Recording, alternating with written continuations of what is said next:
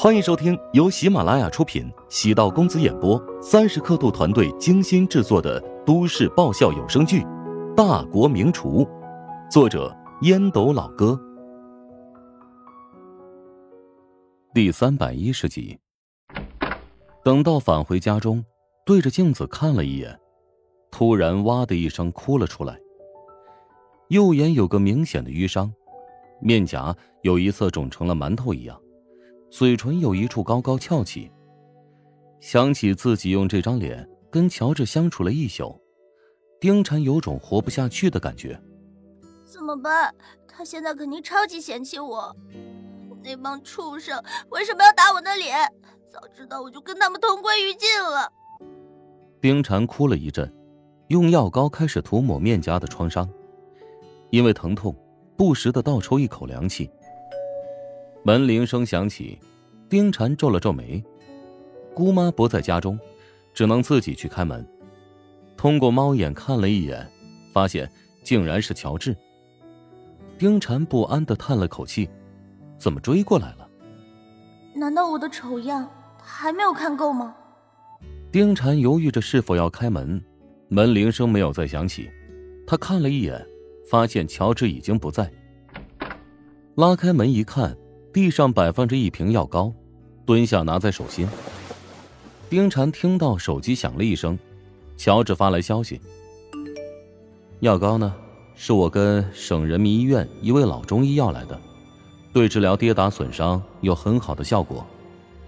你身上的伤势，外敷一到两天便能够痊愈，宛如久旱及时雨。”又如雪中送炭，丁婵回复道：“谢谢。”随后他迅速反应过来，岂不是暴露自己在家中，故意没给他开门？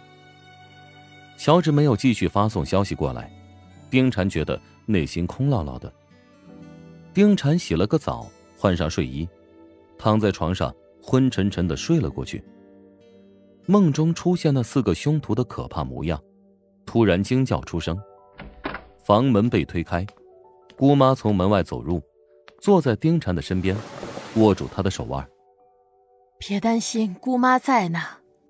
丁婵抱着姑妈哭了一阵，又昏昏沉沉的睡去。唉，还真是个让人怜悯的孩子，以后一定要保护好他，不能让他再受欺负。宽敞的办公室，明明光线充足，气氛不知为何有些压抑。两名身穿西装的壮汉站在牛叶的身后。牛叶望着眼前的年轻人，没想到他会主动找到自己。没想到你会找我。我也没想到，有一天需要来找你。牛叶摊开手，递了一支香烟。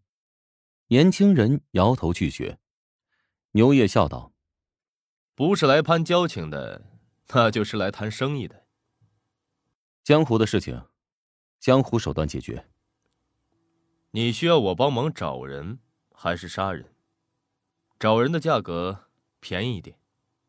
你知道我想做什么？如果我不知道，我也不会见你。四个人，四十万。成交。年轻人毫不犹豫的说道。牛叶微微一怔，叹气道：“原本以为你会讨价还价的。”在原则性问题上，我从来不打折扣。爽快，等你的钱到账了，我就会将那四个人的消息告诉你。给我账户，我现在就给你转账。牛叶招手喊来了助理王静，王静很快给年轻人发了一个账户。年轻人拨通了一个电话号码。现在给这个账户转四十万，速度要快。牛叶摸着下巴。吸了两口烟，饶有兴趣的望向年轻人。十来分钟之后，王静凑到牛叶的耳边，低声汇报：“已经到账了。”痛快。王静将一个文档发给年轻人：“这是你要的消息。”谢谢。年轻人松了口气，嘴角终于浮现出一丝笑容。“你为什么确定我会帮助你？”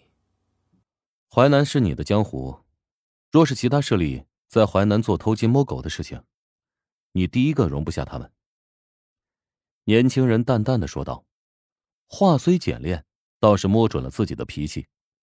江湖水深，他对地盘有很深的执念，谁过线，就得踩死谁。虽然牛业已经努力洗白自己，但骨子里的性格一时半会儿难以改变。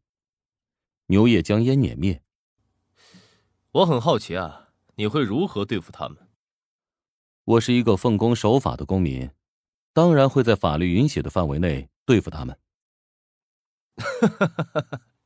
还真是个有趣的家伙呢。行，交易完成，我就先离开了。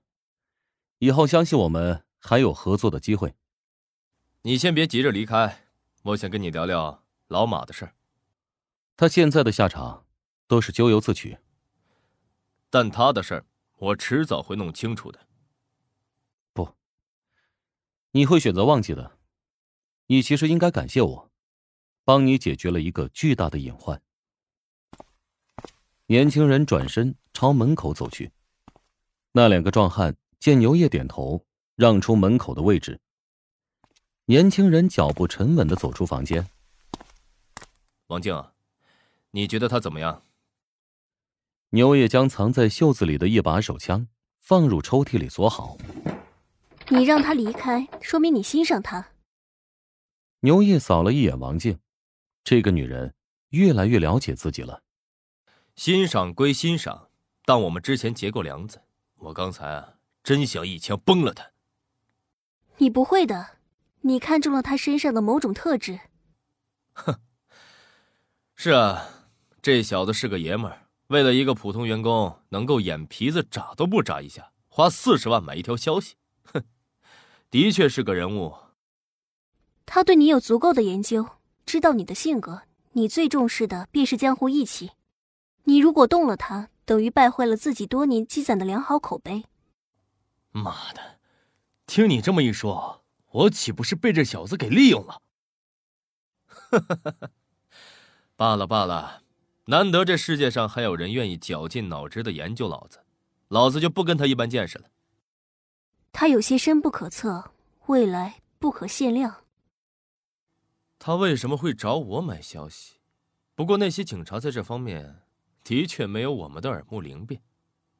他知道找你的话效率最高，而他的个性属于那种报仇不隔夜的类型，不想让那些凶徒逍遥法外太久。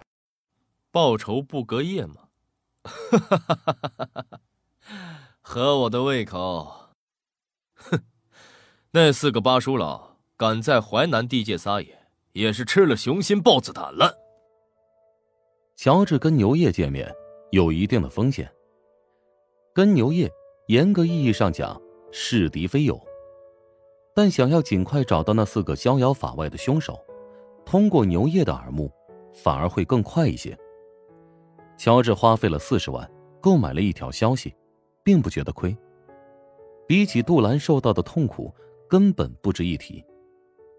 乔治没有直接将消息告知警察，先给黄成拨通电话。以黄成和乔治的关系，若是他能够帮上忙，绝对不会推辞。忘年之交，不浮于表面。有事吗？黄成接到乔治的电话，有些意外，他还不知道食堂发生了那么大的事情。乔治简明扼要的将事情始末说清楚。黄大哥，你认识的人比较多，能否帮我推动一下案件的进度？黄成瞬间明白乔治的意思，摸着下巴沉吟。我认识几个警界的朋友，像这种案件，即使不打招呼，他们也肯定会认真对待。你不用太过担心了，我等下就打个电话，让他们关心一下。基层在办案的时候。会更加的重视。其实呢，我已经找到一个可靠的线索。如果我直接跟片区派出所打电话汇报，他得不到重视。黄成微微一怔，很快反应过来。啊，我现在就给朋友打电话。如果线索可靠的话，迅速反应，出动警力，争取一举拿下那几个歹徒。哎，我还有一个请求。说吧。如果抓到那四个歹徒，我想跟他们见一面。这个问题应该不大。哇，乔帮主，你又做什么好吃的？想知道？想知道更多美食秘籍，就点击 VIP 快更版收听吧。